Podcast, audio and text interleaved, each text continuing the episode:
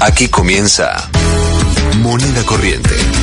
Información y análisis económico junto a Natalia Donato. Por Radio LED.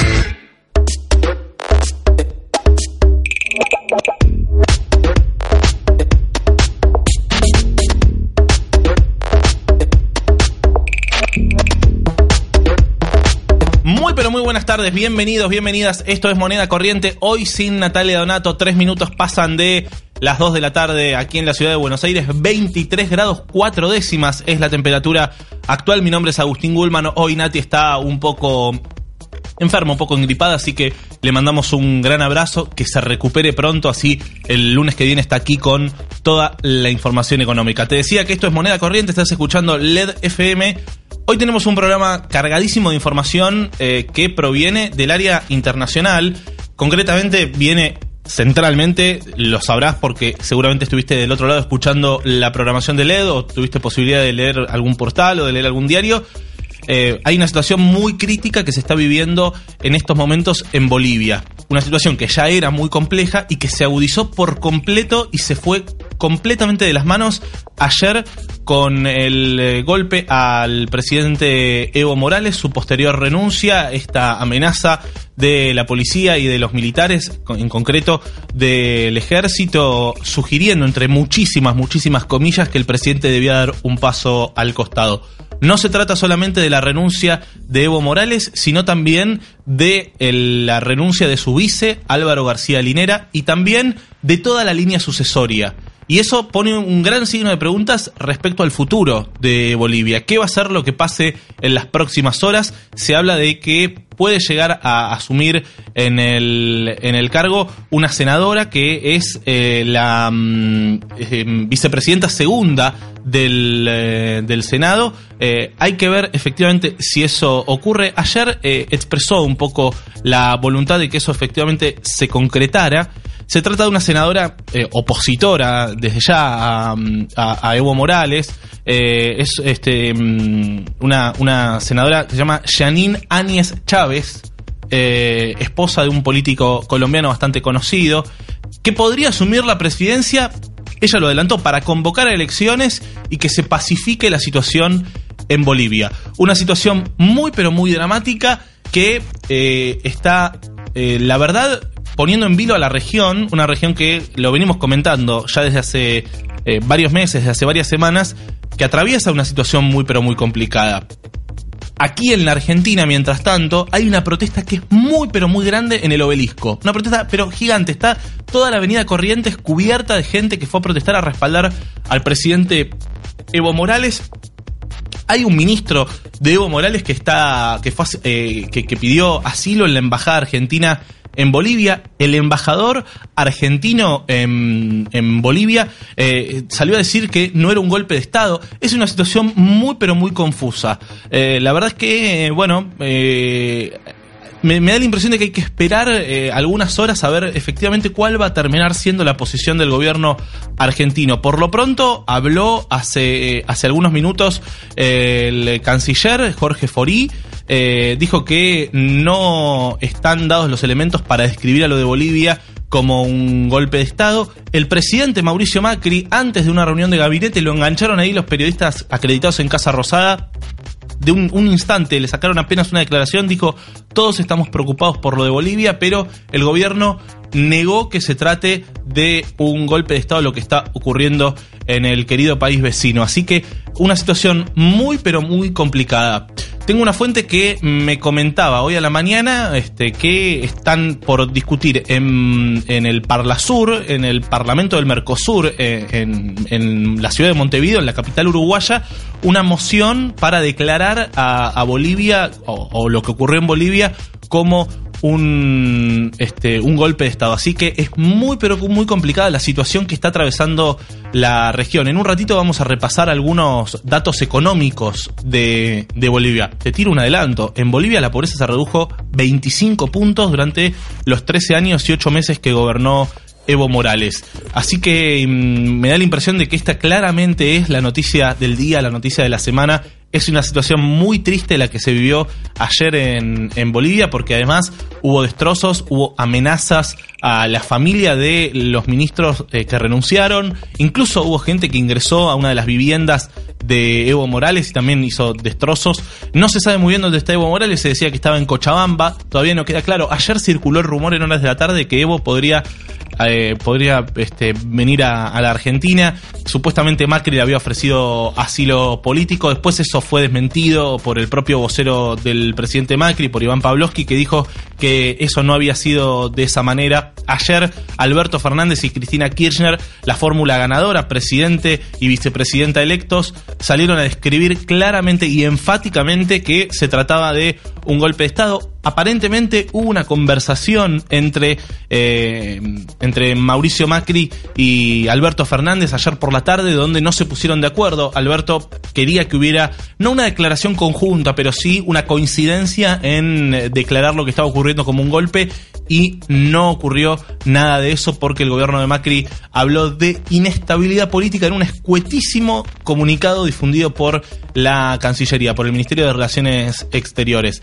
Los mayores dirigentes, los hombres más y hombres y mujeres más cercanos a Alberto Fernández, Gabriel Catopodis, intendente de San Martín, Nicolás Trota, a quien muchos ven como un posible ministro de Educación, el jefe de los equipos técnicos de Frente de Todos, pero también otros funcionarios, Santiago Cafiero, o otros posibles funcionarios, mejor dicho, salieron a repudiar claramente lo que está ocurriendo en el país vecino que va a tener aquí en moneda corriente el día de hoy una larguísima, larguísima cobertura.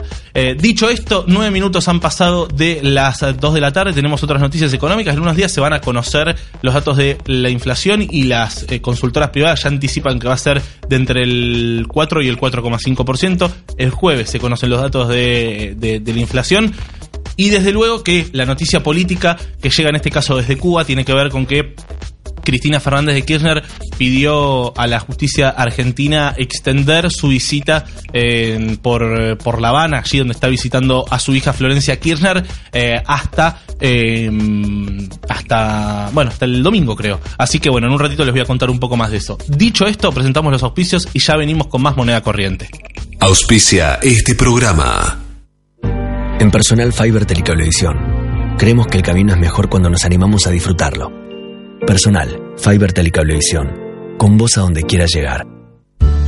Un desayuno nutritivo, un almuerzo variado, una merienda con energía, una cena en familia y snacks en porción justa. Eso es lo que te ofrece Arcor con sus más de 1200 productos. Arcor, alimentando momentos mágicos. Ahorra con plazo fijo digital del Banco Provincia y no ahorres tus ganas de llegar a donde querés. Obtené tu plazo fijo digital en forma simple y segura desde Banca Internet Provincia o cajeros de la red Link. Para más información, ingresa en bancoprovincia.com.ar. Un banco diferente. Banco Hipotecario Ahorren tus compras con las tarjetas del Ciudad. Todos los lunes tenés 25% de descuento en Supermercados Coto y todos los martes en Supermercados Día con un tope de reintegro de mil pesos por transacción. Pedí tu tarjeta online y empezá a disfrutar hoy. Banco Ciudad, te quiere ver crecer. Promoción válida para la República Argentina desde el 1 del 9 de 2019 hasta el 31 del 12 del 2019 con tarjetas de crédito. Para más información consulte bancociudad.com.ar conforme R 915 2017 TNAT y CFTV incluido 0% fijo. El producto ofrecido corresponde a la cartera de consumo. Todo nació con un sueño. Soñábamos con que Argentina pudiera producir su propio acero y que ese acero fuera la base desde la cual se construirían las estructuras de edificios que tocaran el cielo de todas las ciudades de nuestro país. Acero para fabricar autos y para alambrar los campos de un país pujante. En 1942 dimos el primer paso para hacer que este sueño se haga realidad. Y aún hoy seguimos soñando. Asindar, Grupo ArcelorMittal. Estamos orgullosos de nuestros primeros 75 años y de todos los que vendrán. Titulares en moneda corriente. Un repaso de lo necesario para entender el día. 14-12 en la República Argentina, 23 grados 4 décimas la temperatura actual en la ciudad de Buenos Aires y comenzamos el repaso de noticias aquí en Moneda Corriente. Jorge Forí sobre la crisis de Bolivia. ¿No están los elementos para definir a esto como un golpe de Estado. El canciller argentino aseguró que Bolivia está en un impas luego de la renuncia de Evo Morales y afirmó que las Fuerzas Armadas no han asumido el poder. Mauricio Macri, todos estamos preocupados por Bolivia. El presidente se refirió por primera vez a la crisis del país vecino antes de ingresar a una reunión de gabinete. Hasta ahora Macri y el canciller Ori se habían mantenido en silencio. El único funcionario que habló fue el embajador argentino en Bolivia, Normando Álvarez García, que aseguró que no hubo golpe de Estado en el país vecino. Alberto Fernández habló con Macri para repudiar el golpe en Bolivia, pero Cancillería habló de inestabilidad. El presidente electo llamó ayer a Mauricio Macri para lograr una declaración pública en la misma línea, aunque no conjunta, aunque no se pusieron de acuerdo. Fernández dijo que se había consumado un golpe de Estado, mientras que Cancillería habló de inestabilidad política y pidió elecciones transparentes. Elecciones en Salta. Gustavo Sáenz será el sucesor de Juan Manuel Urtubey. El intendente salteño fue electo con casi el 54% de los votos en las elecciones a gobernador de la provincia de Salta. El candidato del Frente de Todos, Sergio Eloso Leavi, apenas logró un 26%, mientras que el diputado salteño Alfredo Olmedo logró un 15%. Consultoras pronostican un 4% de inflación, aunque en noviembre será más alta. El dato de octubre será dado a conocer por el INDEC este jueves, aunque consultoras privadas estiman que la inflación será de entre el 4 y el 5%, con fuertes subas en el rubro de la salud por el aumento en las prepagas y los medicamentos. El promedio elaborado por el Banco Central señala que será del 4%.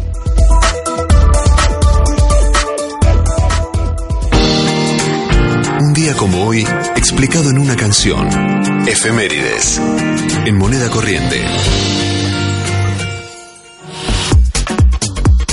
Muy bien, y llegó la hora de escuchar música, porque bueno, está todo recontrapodrido en nuestra región, pero nos va a salvar eh, la música. En este caso traje mm, eh, alguna efeméride del día de ayer, en realidad, porque vos es que ayer se cumplieron 33 años del lanzamiento de Signos, Signos es uno de los mayores éxitos de Soda, de Soda Stereo, banda obviamente liderada por Gustavo Cerati, que ahora parece que tiene especie de revival medio raro, hay que decirlo, eh, solamente con dos integrantes, eh, Charlie Alberti y Zeta Bocio, que me hacen señales del otro lado, me hacen signos casualmente del otro lado, como diciendo, che, me parece que esto es medio raro.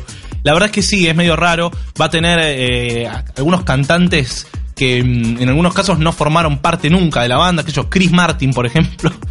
¿Cómo será el, manejo del castellano de Chris Martin, me pregunto? Eh, igual él ya hizo un cover, ¿se acuerdan? Hace unos años, aquí en la, en la, Argentina. Bueno, 33 años se cumplieron ayer de Signos. El tercer disco de estudio fue de Soda, uno de los mayores éxitos, sin lugar a dudas, de, de, la banda de, del querido Gustavo Cerati. Incluyó entre otros clásicos, escucha esto, fue una locura. Versión americana, signos obviamente, sin sobresaltos y prófugo. Fue producido por, eh, la, por la banda eh, de manera independiente. Eh, y un ranking de mm, rock latino lo incluyó entre los 40 mejores discos de todos los tiempos. Así que vamos a escuchar Soda Stereo, vamos a escuchar una enorme canción que viene del disco Signos que se llama Prófugos. 16 minutos pasan de las 2 de la tarde, 23 grados 4 décimas es la temperatura actual en la ciudad de Buenos Aires.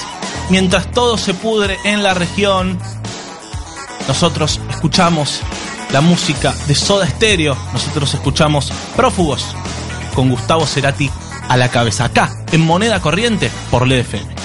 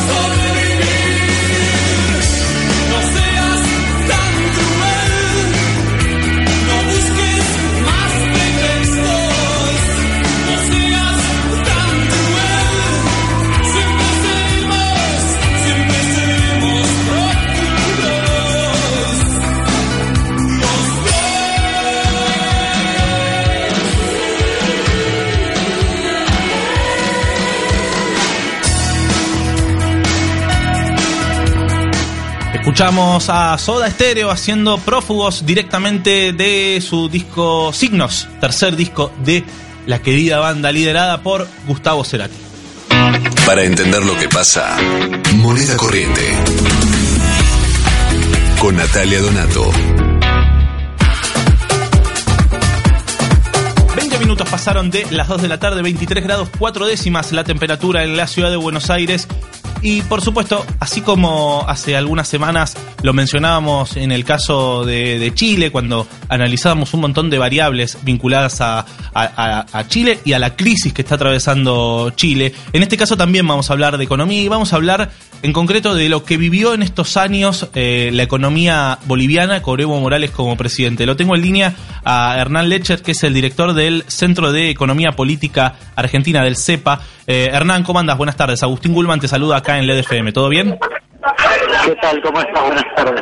Bueno, eh, Hernán, a ver, eh, lógicamente, yo lo decía recién, hay una serie de variables eh, vinculadas a la economía en Bolivia, vinculadas a, a- a cómo fue el crecimiento de la economía boliviana durante la presidencia de, de Evo Morales, que es bastante interesante, ¿no? La reducción de la pobreza, el incremento de, bueno, la reducción de la desigualdad es otro de los de los grandes factores. Ustedes hicieron un estudio, contanos a ver qué es lo que lo que lo que acaban de publicar. Bueno, a ver, lo que nosotros distinguimos es un poco los principales indicadores de corte social. Eh, el principal, y me parece que ilustra con mayor precisión lo que está pasando en Bolivia, es el índice de Gini. El Gini es un índice que mide la desigualdad del ingreso en una sociedad. Cuanto más cerca de uno, más desigual es, cuanto más cerca de cero, más igualitaria es. Bueno, el índice de Gini se redujo en Bolivia de casi 0,6 a 0,44, una caída de prácticamente 25 puntos porcentuales. Eh, es un proceso muy significativo, estoy hablando de entre 2006, que asumió Evo, hasta la actualidad. Es un proceso de mejora de la igualdad muy sensible.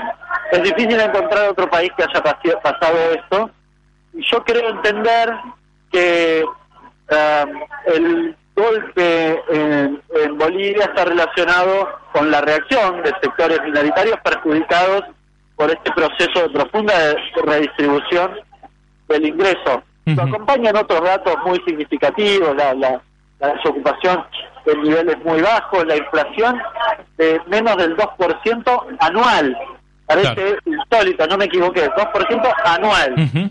el crecimiento económico hace cinco años que crece en promedio casi al 5%. Bueno, en la Argentina en los últimos cuatro años caímos en tres de manera muy significativa.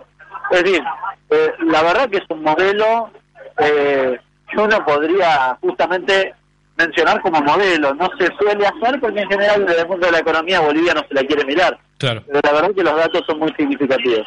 Ahora, eh, bueno, imagino porque se escucha de, de fondo, debes estar en la, en la marcha, ¿no?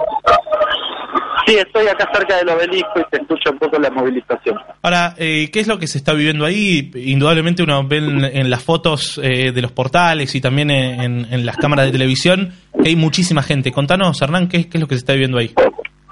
La verdad que hay una cantidad de gente fenomenal. Han ido columnas por la avenida Corrientes y hay columnas que, que bajan hacia Libertador por la avenida 9 de julio, en realidad por Cerrito, para ser preciso.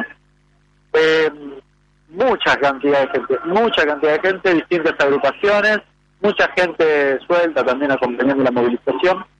Eh, diría que esa es la característica central. Eh, no mucho más. Ha arrancado hace un rato, yo estuve acá hace algo más de, de media hora y, y recién arrancada se juntó mucha gente de manera muy rápida, casi repentina, y a esta altura del partido hay, hay una movilización que abarca, diría, casi todas las zonas de, del microcentro. Hernán, ¿cuál es la, la- la relación o el, el foco central de las relaciones económicas entre la Argentina y Bolivia? No, la Argentina, a ver, eh, en realidad la Argentina tiene este, una relación comercial relativamente poco significativa porque la economía de, Bolivia no es tan significativa. A ver, pensemos estamos hablando de un PBI, en el caso boliviano, de unos este, entre 40 y 50 mil millones de dólares, cuando el argentino está arriba de 300, o sea, poco significativa, pero la cercanía naturalmente hace que nosotros tengamos no solo relaciones económicas este, con Bolivia, sino sobre todo mucho intercambio eh, poblacional, diría, con lo cual en eso es muy significativo, ¿no? Hay muchos bolivianos viviendo en la Argentina que han venido a nuestro país, por ejemplo, y que transfieren o tiran remesas a, a los propios bolivianos familiares que viven allá. En la actualidad no pasa tanto eso porque la devaluación hace menos atractiva esta cuestión, pero sobre todo hasta finales o principios de 2018 eso fue muy significativo. Hernán, eh, cuando Evo Morales asume, eh, ¿cuál era el contexto económico y social que, que se vivía en Bolivia? No, la situación eh, económica en Bolivia eh, era de muchísima mayor desigualdad. A ver, no es exclusividad de Bolivia, pero en general los países latinoamericanos tienen esta característica, diferencia eh, en términos continentales de lo que puede ser África, Sudamérica no es la- el, lugar del mundo más pobre, sí es el más desigual y Bolivia creo que era como muy representativo de eso. Eh, un sector minoritario que básicamente eh, se beneficiaba con, con las regalías de lo que es eh, de la producción de gas, quizás el principal eh, segmento de producción o de ingreso al menos de Bolivia. Eh, y quizás algunas cuestiones vinculadas a, a la minería en el mismo sentido. Bueno, esto básicamente se fue modificando. Bolivia no tiene una historia de, de políticas de ingreso masivos como la UH tal vez acá en la Argentina, sí muchísimas políticas de ingreso indirecto, programas de vivienda muy muy sensibles, eh, vinculados también a la salud, a la educación, que evidentemente han permitido una mejora en el nivel de vida de, de Bolivia y quizás construido, habría que estudiarlo más desde la sociología, yo no soy un experto en eso, pero por los datos económicos me animo a aseverar que hubo una, un incremento, diría casi tal vez una aparición de una clase media este, que históricamente en un país como Bolivia no había existido y que hoy empieza a aparecer con, con mayor significación. ¿no? Eh, ¿Qué implica técnicamente, digo, mm, eh, socialmente está muy claro, pero digo, técnicamente, ¿qué implica reducir la desigualdad? Cuando, cuando se habla de que con, con Evo se redujo la, desigualdad en un 25%, técnicamente, ¿qué implica para, para la sociedad boliviana? ¿Qué implicó? A ver, cuando uno analiza la desigualdad, lo que se fija es qué nivel de ingresos eh, recibe eh, el 10% de la sociedad o cada una de las porciones del 10% de la sociedad. Entonces, una sociedad muy desigual tiene concentrado en su primer destino, en el primer 10%, en el 10% más rico, eh, una parte mayoritaria del ingreso. Por ejemplo, en el caso de Chile, que es una sociedad muy desigual, el 30% del ingreso lo recibe no ya el 10% más rico, sino el 1% más rico. Bueno, el resto, imagínate, el 70% restante del ingreso se lo reparte el 99% de la sociedad.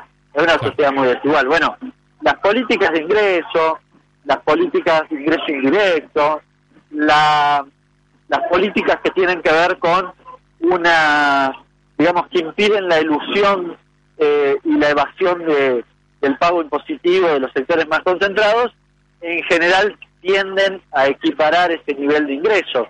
Claro. Eh, obviamente nun- nunca se llega a cero, no sé, las sociedades más igualitarias son las escandinavas, deben tener niveles de desigualdad de índice de Gini del 0,3, una cosa así. Bueno, nunca se llega a cero, este, lo que sí es que un nivel como el que tenía Bolivia, el 0,6, es de una desigualdad muy significativa. ¿no? Sin dudas, sin dudas. Hernán, te agradezco y estamos en contacto, ¿eh? Un abrazo grande. Abrazo. Era Hernán Lecher, eh, eh, director del CEPA, del Centro Económico eh, de la Argentina, del CEPA. Eh, está hablando Evo, en realidad está tuiteando Evo. Eh, ya desde hace, desde hace algunos minutos, hace un ratito, escribió, ya no como presidente, sino en mi condición de ser humano, pido a los trabajadores de la salud y de la educación volver a prestar servicios a la población luego de tantos paros y huelgas. Por encima de posiciones políticas, tienen la misión de cuidar con calidez y solidaridad al pueblo. Y por otro lado, recién, y ahora vuelve a tutear, dice, como en octubre de 2003, Carlos de Mesa, el golpista cómplice del prófugo Gonzalo Sánchez de Lozada, inaugura su golpe de Estado con represión para causar muertos y heridos en La Paz y el Alto. La comunidad internacional es testigo de este atentado contra la vida. Eh, eso acaba de tuitear recién, eh, hace instantes, hace cinco minutos Evo Morales y ahora, hace menos de un minuto, dijo, después del primer día del golpe cívico-político-policial, la policía amotinada reprime con balas para provocar muertos y heridos en el alto. Mi solidaridad con esas víctimas inocentes, entre ellas una niña, y el heroico pueblo alteño, defensor de la democracia, está tuiteando Evo Morales, ahora expresidente. Es terrible la situación que se vive en el país vecino, es de verdad espantoso.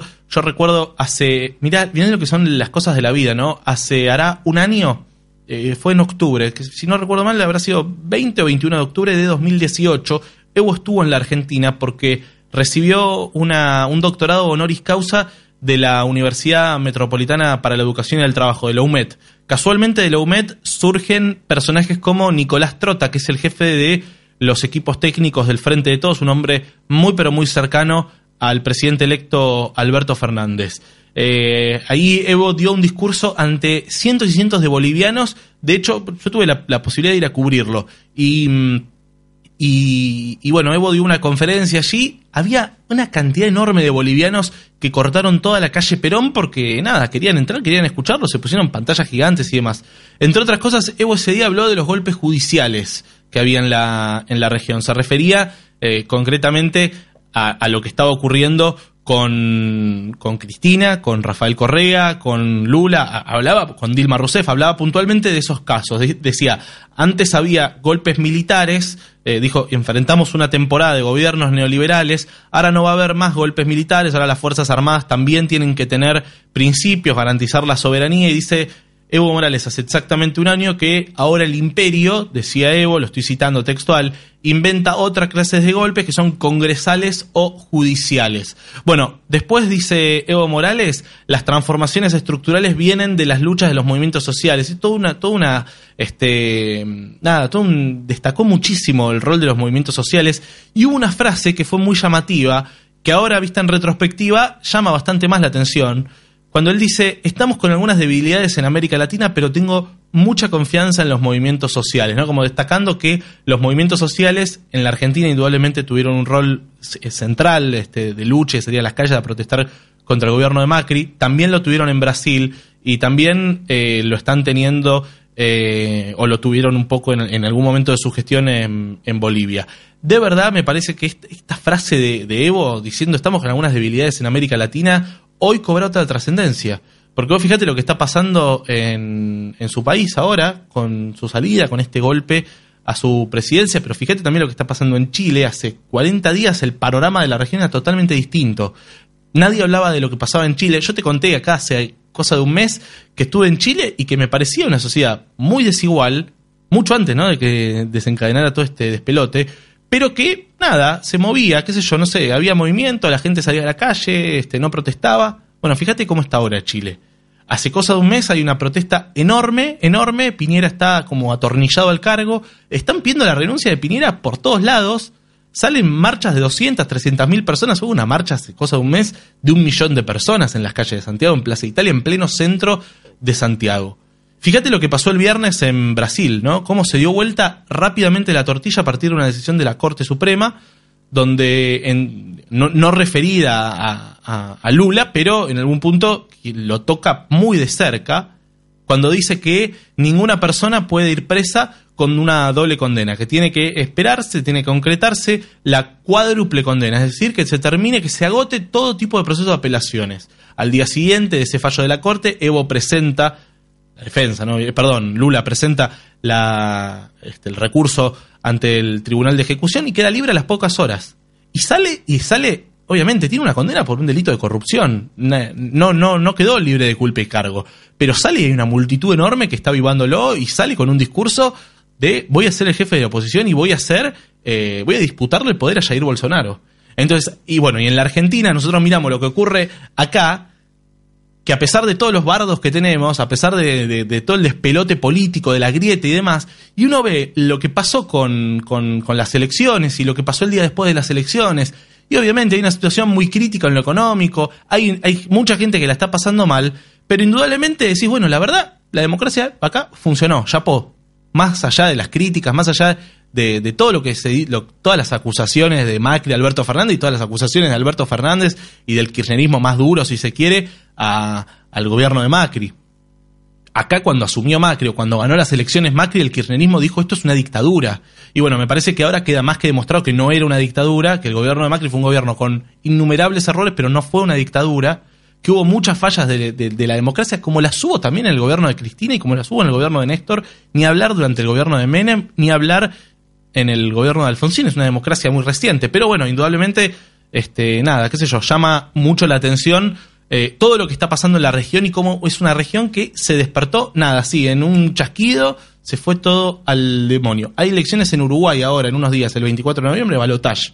Ahí este, Luis Lacalle Pou, este, del Partido Colorado, está disputando la, hegemonía, si se quiere, del Frente Amplio, centro izquierda, eh, que gobierna hace 15 años en, Uruguay, con transformaciones impresionantes. Por empezar a enumerar algunas, aborto legal, otra, la legalización de la marihuana, por ejemplo. Ni hablar de las transformaciones económicas o sociales. Bueno, hay, que ver ahí qué, es lo que pasa. Eh, una región muy, pero muy convulsionada. Vamos a escuchar un poco de música. 37 minutos pasaron de las 2 de la tarde, 23 grados, 4 décimas la temperatura. Se nubló hoy a la mañana, había un solazo precioso, precioso en la ciudad de Buenos Aires y ahora se nubló por completo. Creo que hay pronóstico de lluvia para la noche. Ahora un ratito vamos a chequear eso. Escuchamos el segundo tema de la tarde, dale. Adiós, juventud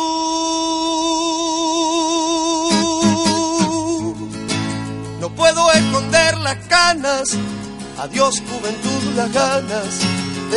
Bueno, recién mencionaba Uruguay, mirá, este, no me acordaba que había seleccionado esta canción. Esto es, eh, bueno, indudablemente Jaime Ross, uruguayísimo. Creo que se escuchás un poco de su voz y es Uruguay puro, ¿no? se, se, te aparece un mate por completo, un termo abajo del brazo. Mañana cumple 66 pirulos. Eh, Jaime Ross, obviamente uno de los eh, músicos uruguayos por excelencia, cantautor uruguayo, este, candombe, rock, murga. Es autor de este tema que es Adiós Juventud, pero también de candombe, de Brindis por Pierrot, de Si me voy antes que vos. Eh, durante la dictadura uruguaya se tuvo que exiliar, estuvo viviendo en Ámsterdam y creo que también en España. más de 30 discos hizo, maestro. Así que escuchamos un poco de Jaime Ross, Adiós Juventud, acá en Moneda Corriente por la FM. 20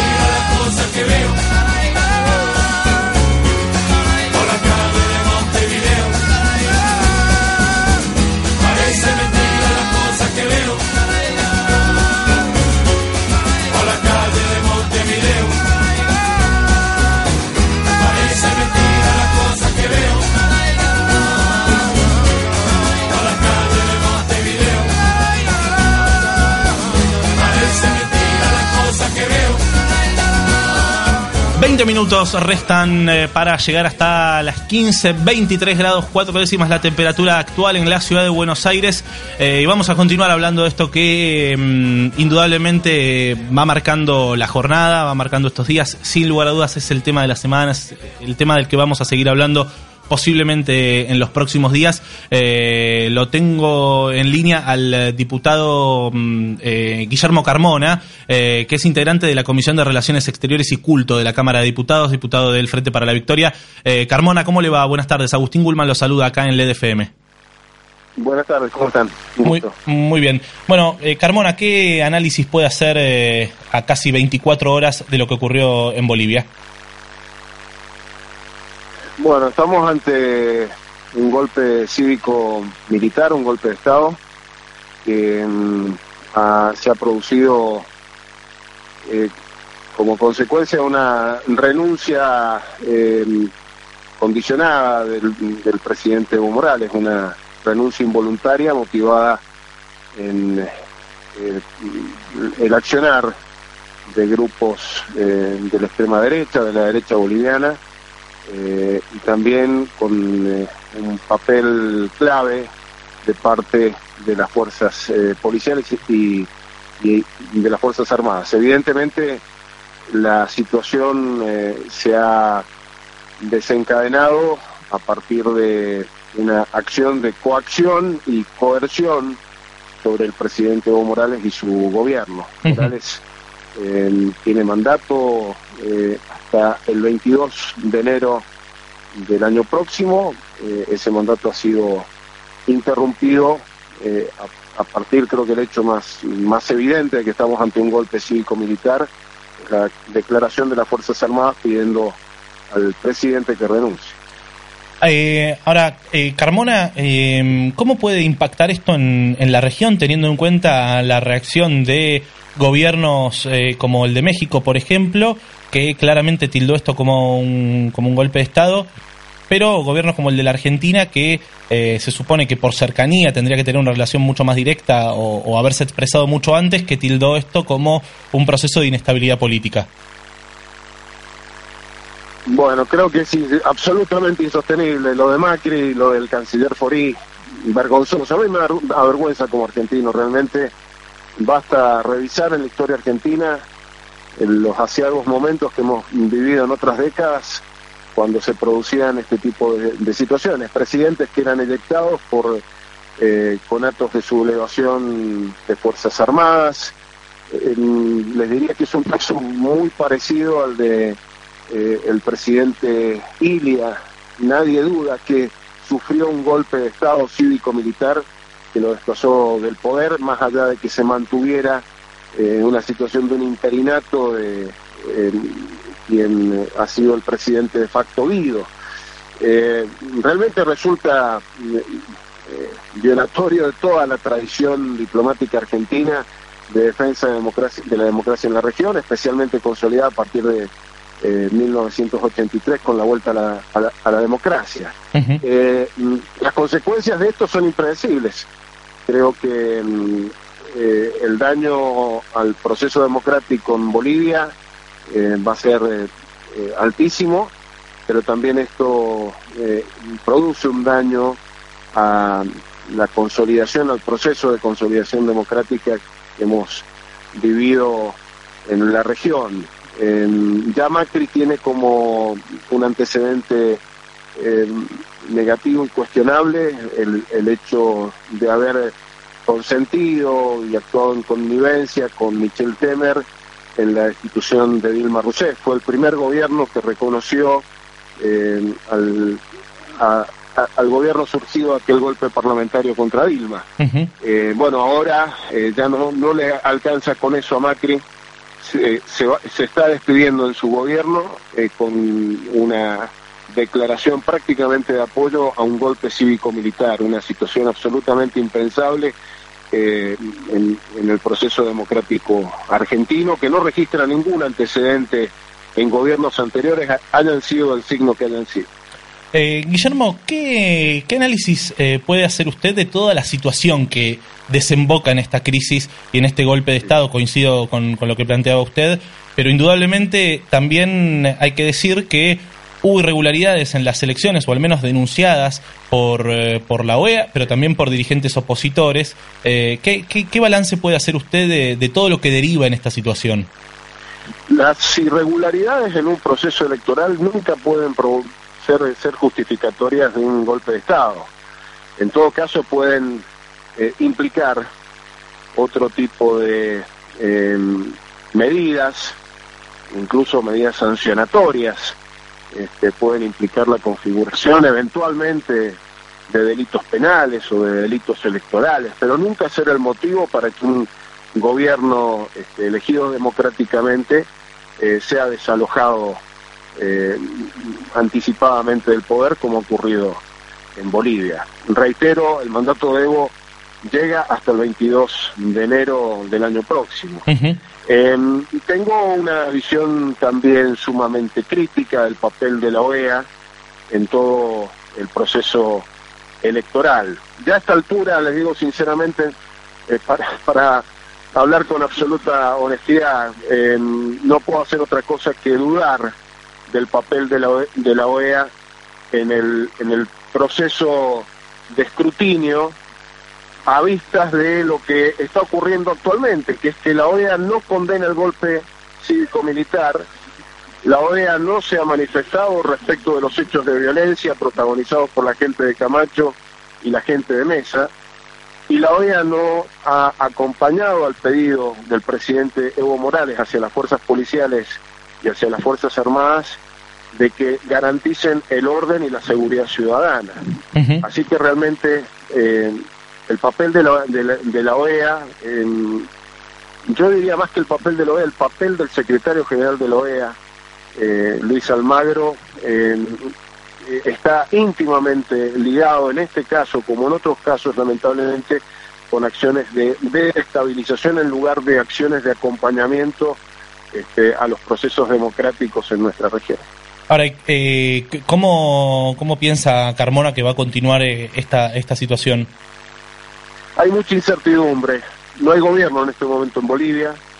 creo que están tratando de salvar formas, pero no hay gobierno. Eh, la situación es muy delicada. Estamos preocupados por la seguridad del presidente Evo Morales, de su vicepresidente, de los miembros de su gobierno, de la militancia política del movimiento al socialismo y estamos preocupados por la situación en general del pueblo de Bolivia. realmente no alcanzo a, a visorar una salida democrática a este proceso.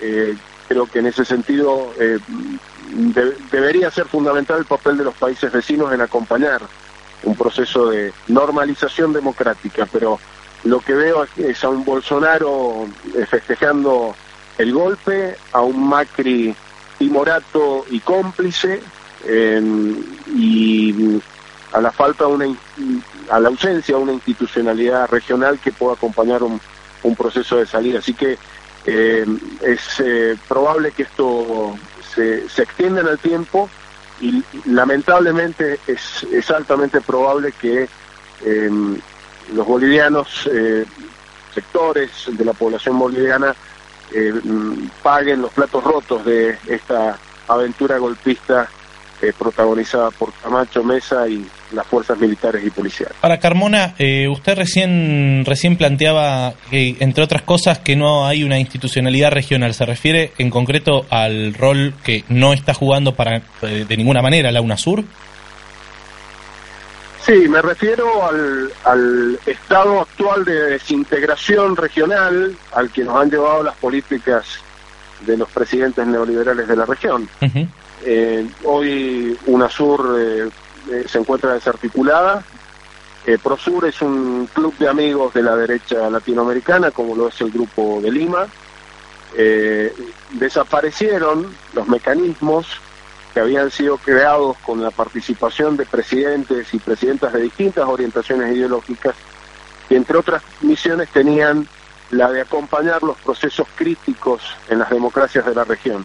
No olvidemos que UNASUR, UNASUR integrado en su momento por presidentes de orientaciones ideológicas distintas como Cristina Kirchner, Piñera, o Juan Manuel Santos o Dilma Rousseff, este, pudieron aportar salidas a las crisis de Ecuador, de Bolivia, eh, jugar un papel importante también para que se restableciera relativamente en forma relativamente rápida la, la democracia en Paraguay.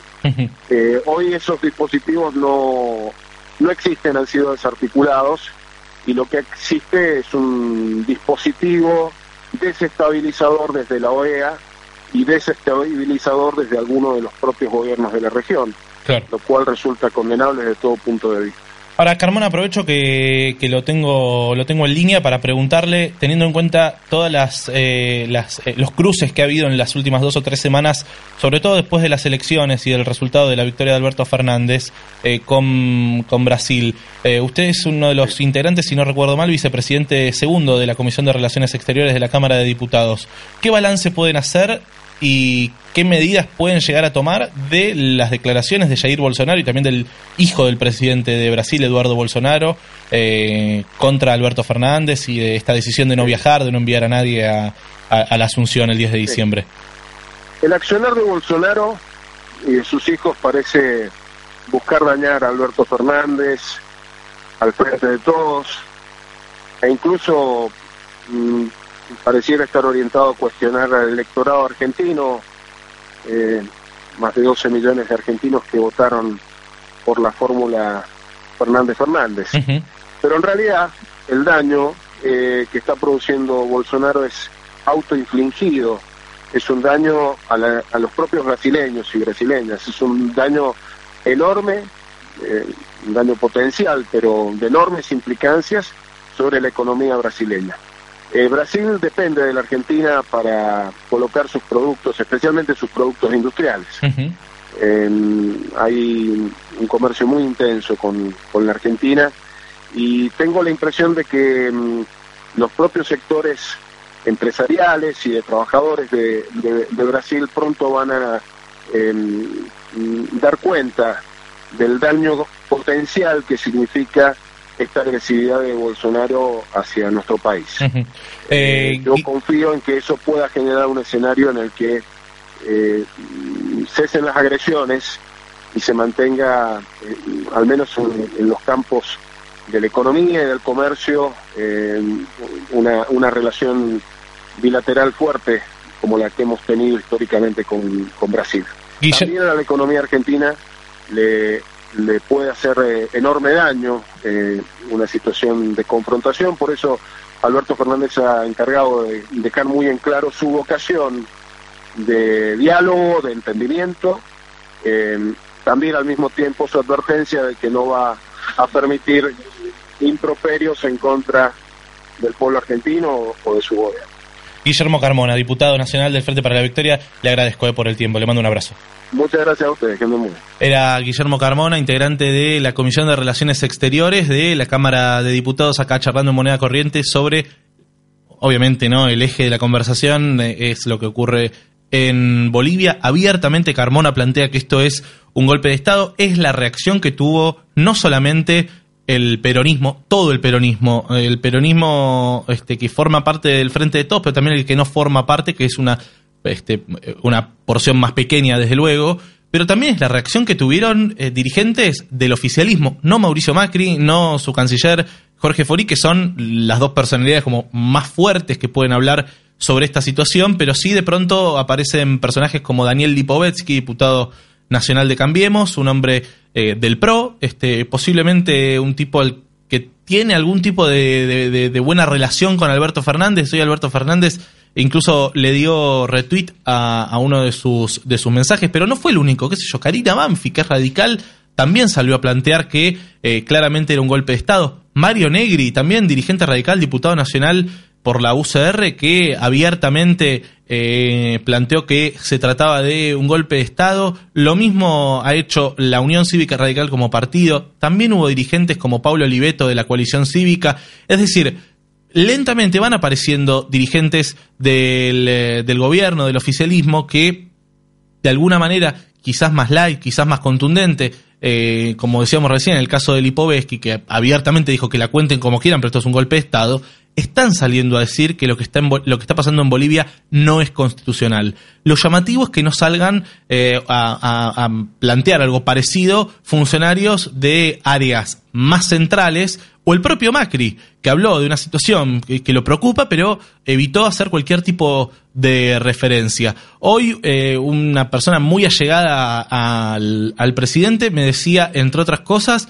que no podían entender cómo no hubo una respuesta más clara y más contundente sobre lo que estaba pasando en Bolivia, porque abiertamente eso era meterse en problemas. Hay que ver cómo, eh, cómo se va este, desenvolviendo esta, esta situación en, Bolivia, que indudablemente es muy triste, es dramática. Hay un ministro, eh, Carlos Romero, que está alojado, este, pidió asilo diplomático en la Embajada Argentina en La Paz, así que digo, de alguna manera esto se va a tener que resolver. Eh, me quedo un poco con lo que decía recién Carmona acerca de que eh, parece que la resolución no va a ser tan rápida, no va a ser tan sencilla y que esto puede llegar a, terminar resolviéndose en el, en el, con el correr de las, de las semanas. Hacemos una tanda acá en moneda corriente y ya venimos para cerrar.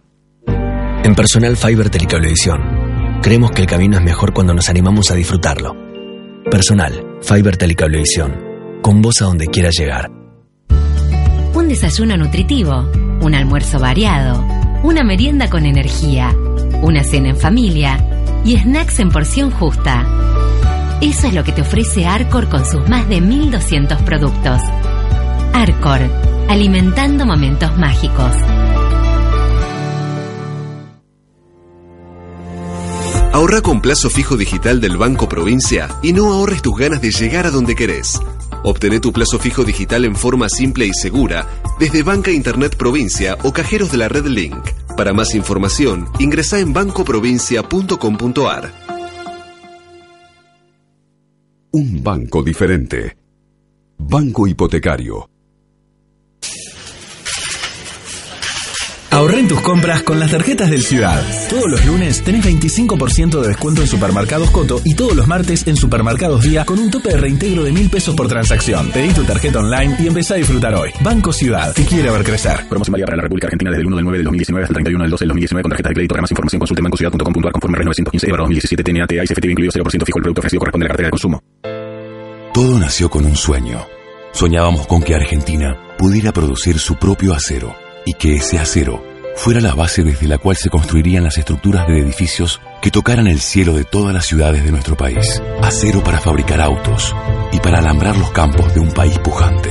En 1942 dimos el primer paso para hacer que este sueño se haga realidad. Y aún hoy seguimos soñando. Asindar, Grupo ArcelorMittal. Estamos orgullosos de nuestros primeros 75 años y de todos los que vendrán. Moneda corriente. Información confiable.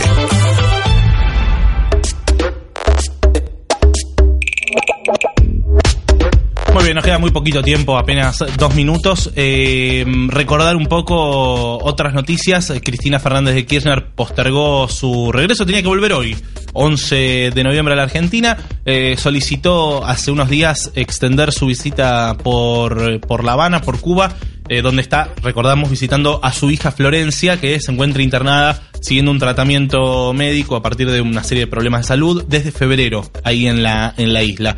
Por el otro lado, otras noticias que van apareciendo vinculadas a, lo que a lo que ocurre en la región tiene que ver con, eh, con, lo que ocurre claramente en, en Bolivia a partir de eh, la quema y el ingreso de manifestantes a la vivienda del presidente Evo Morales. La verdad es que es, eh, es bastante terrible lo que, lo que está ocurriendo en el país vecino. Esperemos que se resuelva prontamente. Y yo lo decía recién en el bloque anterior, que hay un ministro del gobierno de Bolivia, eh, que se llama eh, Carlos Romero, que pidió asilo y está metido en la embajada argentina en, en Bolivia. Eh, la verdad es que es una situación terrible, es el ministro de gobierno, un ministro como bastante importante en un país. Bueno, está ahí, pidió asilo en, en la embajada argentina en Bolivia. Renunció toda la plana mayor, además de Evo este, y su vice Álvaro García Linera,